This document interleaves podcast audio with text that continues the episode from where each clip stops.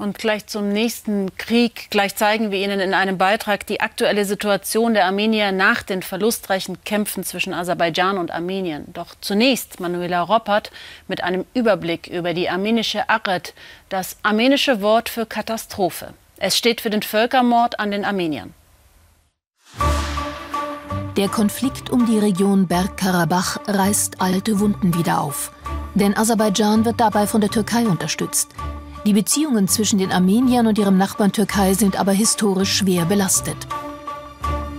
1915 und 1916 wurden im damaligen Osmanischen Reich bis zu 1,5 Millionen Armenier ermordet. Ende des 19. Jahrhunderts teilte sich das traditionelle Siedlungsgebiet der Armenier auf das Osmanische, das Persische und das Russische Reich auf. Im Osmanischen Reich, dem Vorläuferstaat der Türkei, lebten mehr als zwei Millionen Armenier. (1908) übernahmen die sogenannten Jungtürken nach einer Revolte dort die Macht. Sie hatten die Vision eines homogenen Nationalstaates. Während des Ersten Weltkrieges kämpfte das Osmanische Reich gegen Russland. Ein Teil der Armenier beteiligte sich an Partisanengruppen, die den Truppen des russischen Zaren beim Einmarsch helfen wollten. Die osmanische Armee trieb daraufhin Hunderttausende Armenier auf endlosen Hungermärschen in die syrische Wüste. Zu Tausenden wurden Armenier aus allen Landesteilen zusammengetrieben und hingerichtet. Viele Historiker und eine Reihe von Staaten, darunter Deutschland, bezeichnen diese Todesmärsche und Massaker inzwischen als Völkermord. Die türkische Regierung leugnet ihn und räumt bis heute lediglich ein, dass es Massenvertreibungen und gewalttätige Auseinandersetzungen gegeben habe. Massiv bedroht fühlen sich die Armenier auch durch den Konflikt mit Aserbaidschan. Eine friedliche Zukunft wird es wohl für sie in Bergkarabach vorerst nicht geben. Zwar gibt es einen von Russland vermittelten Waffenstillstand, aber die Gemüter sind nicht friedlich. Im Gegenteil. Die Armenier, die ihre Heimat Bergkarabach in Aserbaidschan verlassen und nach Armenien auswandern, haben auf einen Schlag alles verloren. Oft nicht nur ihre Heimat. Und diejenigen, die bleiben, sind traumatisiert und müssen von russischen Truppen beschützt werden. Demian von Osten. Es duftet wieder nach frischer Wäsche. Nach Wochen von Krieg und Zerstörung in Bergkarabach. Die Mehrfamilienhäuser sind noch halb leer. Doch Nana Galoyan, ihre Mutter Tanja und deren Nachbarin Gayanesa Hakyan können wieder in Ruhe draußen reden. Der Schrecken der vergangenen Wochen liegt den Armenierinnen noch in den Knochen. Wir haben uns sehr gefürchtet. Wir haben hier gelebt und jeden Tag, jede Minute gedacht, jetzt sterben wir. Bei mir zittert noch alles. Es war schrecklich. Die wollten einen Genozid anrichten, das denke ich. Einige Gebäude in der Hauptstadt Stepanakert wurden schwer getroffen. Hier gibt es keinen Strom und kein Gas mehr. Katastrophenhelfer aus Russland begutachten die Schäden durch Raketen.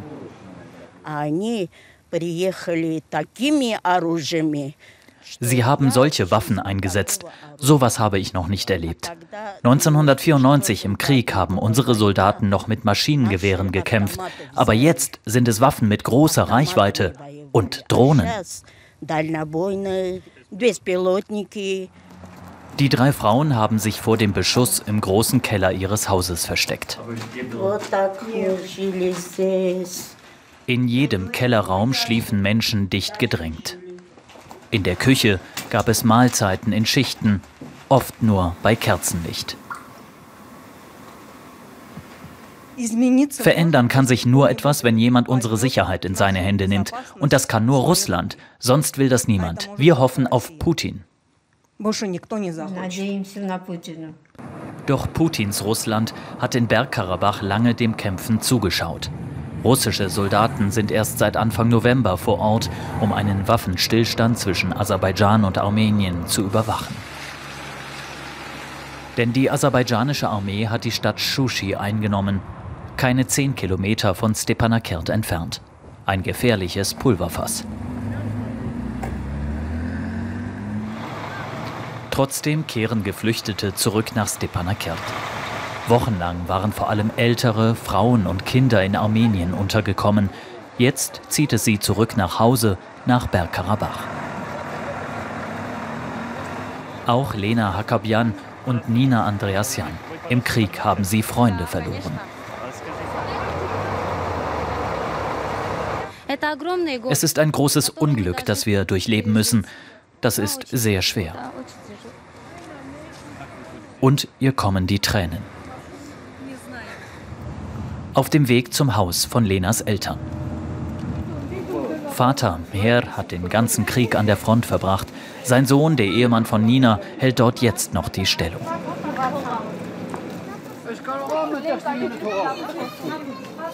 Das Haus hat durch die Erschütterungen im Krieg leichte Risse bekommen. Sonst geht es der Familie den Umständen entsprechend gut. Endlich wieder vereint. Im Prinzip überall hier sind Raketen explodiert. Dort, ein bisschen weiter oben und dort einige Geschosse. In Bergkarabach gibt es sehr viele Zerstörungen, sehr viele. Aber was will man machen? Krieg ist Krieg. Mher Hakobian erinnert sich noch an die Zeiten vor 30 Jahren, als Aserbaidschaner und Armenier Tür an Tür lebten. Die Zeit vor den Massakern, Kriegen und Vertreibungen.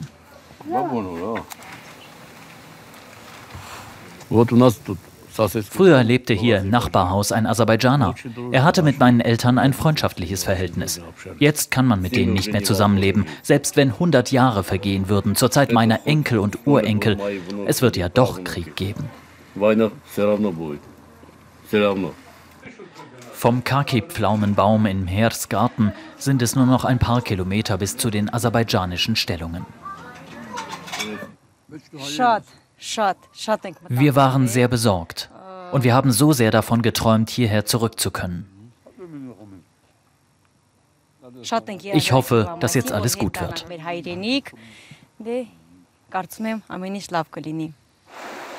Doch es verändert sich einiges. Aserbaidschan übernimmt in diesen Wochen bisher armenisch kontrollierte Gebiete, wie hier den Bezirk Kelbajar im Norden von Bergkarabach.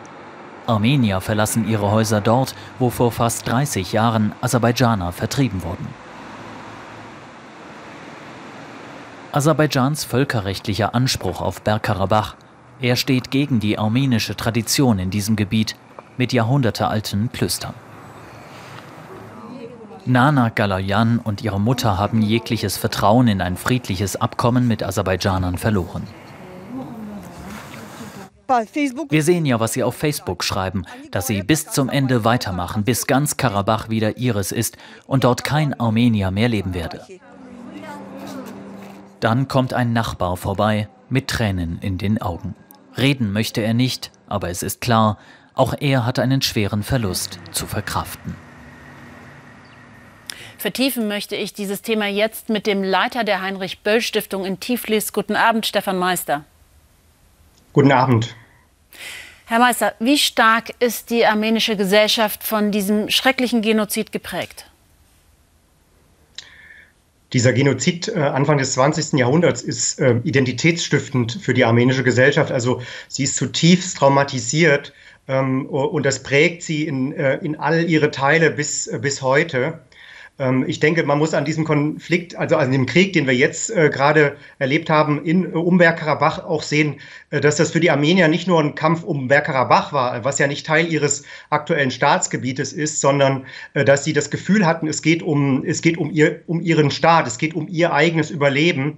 Äh, und äh, und das auch gleichzeitig das Gefühl, wie damals Anfang des 20. Jahrhunderts, dass ihnen keiner zur Hilfe kommt, dass sie alleine sind ähm, äh, letztlich auf der Welt, äh, um ihr Überleben kämpfen und, und keine externe Macht oder kein anderer Akteur ähm, unterstützt sie dabei, äh, äh diesen Krieg zu gewinnen oder zu überleben. Was denken Sie, wie weit sich Armenien und Aserbaidschan an den jetzigen Waffenstillstand halten werden?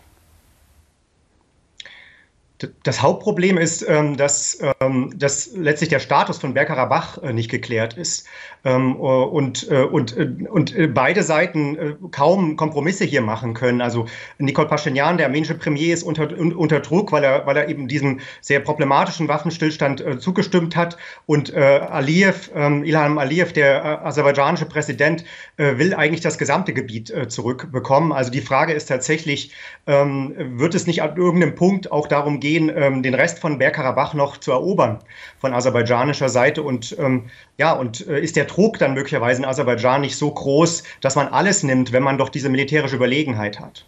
Herr Meister, erklären Sie uns noch mal die Rolle Russlands und der Türkei bei diesem Konflikt. Russland ist der entscheidende Akteur im äh, Südkaukasus. Ähm, er hat alle vorherigen Waffenstillstände äh, ausgehandelt ähm, und äh, hat auch hier durch die Stationierung von sogenannten Friedenstruppen wieder unter Beweis gestellt, dass, dass Moskau sozusagen der entscheidende Akteur ist. Die Türkei kommt neu in die Region, auch als Sicherheitsakteur, als Partner Aserbaidschans und fordert diese Rolle Russlands heraus. Könnten Sie uns eine Prognose für die Zukunft in Bezug auf diesen Konflikt und die Region geben? Es wird instabil bleiben oder es ist vielleicht sogar noch instabiler geworden durch diesen doch sehr fragilen Waffenstillstand, durch die Instabilität, äh, die er in, in Armenien erzeugt und auch durch diese militärische Dominanz ähm, Aserbaidschans ähm, ist davon auszugehen, äh, dass, es, dass es weiter instabil bleibt, dass es äh, möglicherweise zu, zu, auch zu militärischen Auseinandersetzungen kommt und dass eben Russland und die Türkei hier auch um mehr Einfluss in der Region äh, miteinander ringen werden. Und das Gespräch haben wir vor der Sendung aufgezeichnet.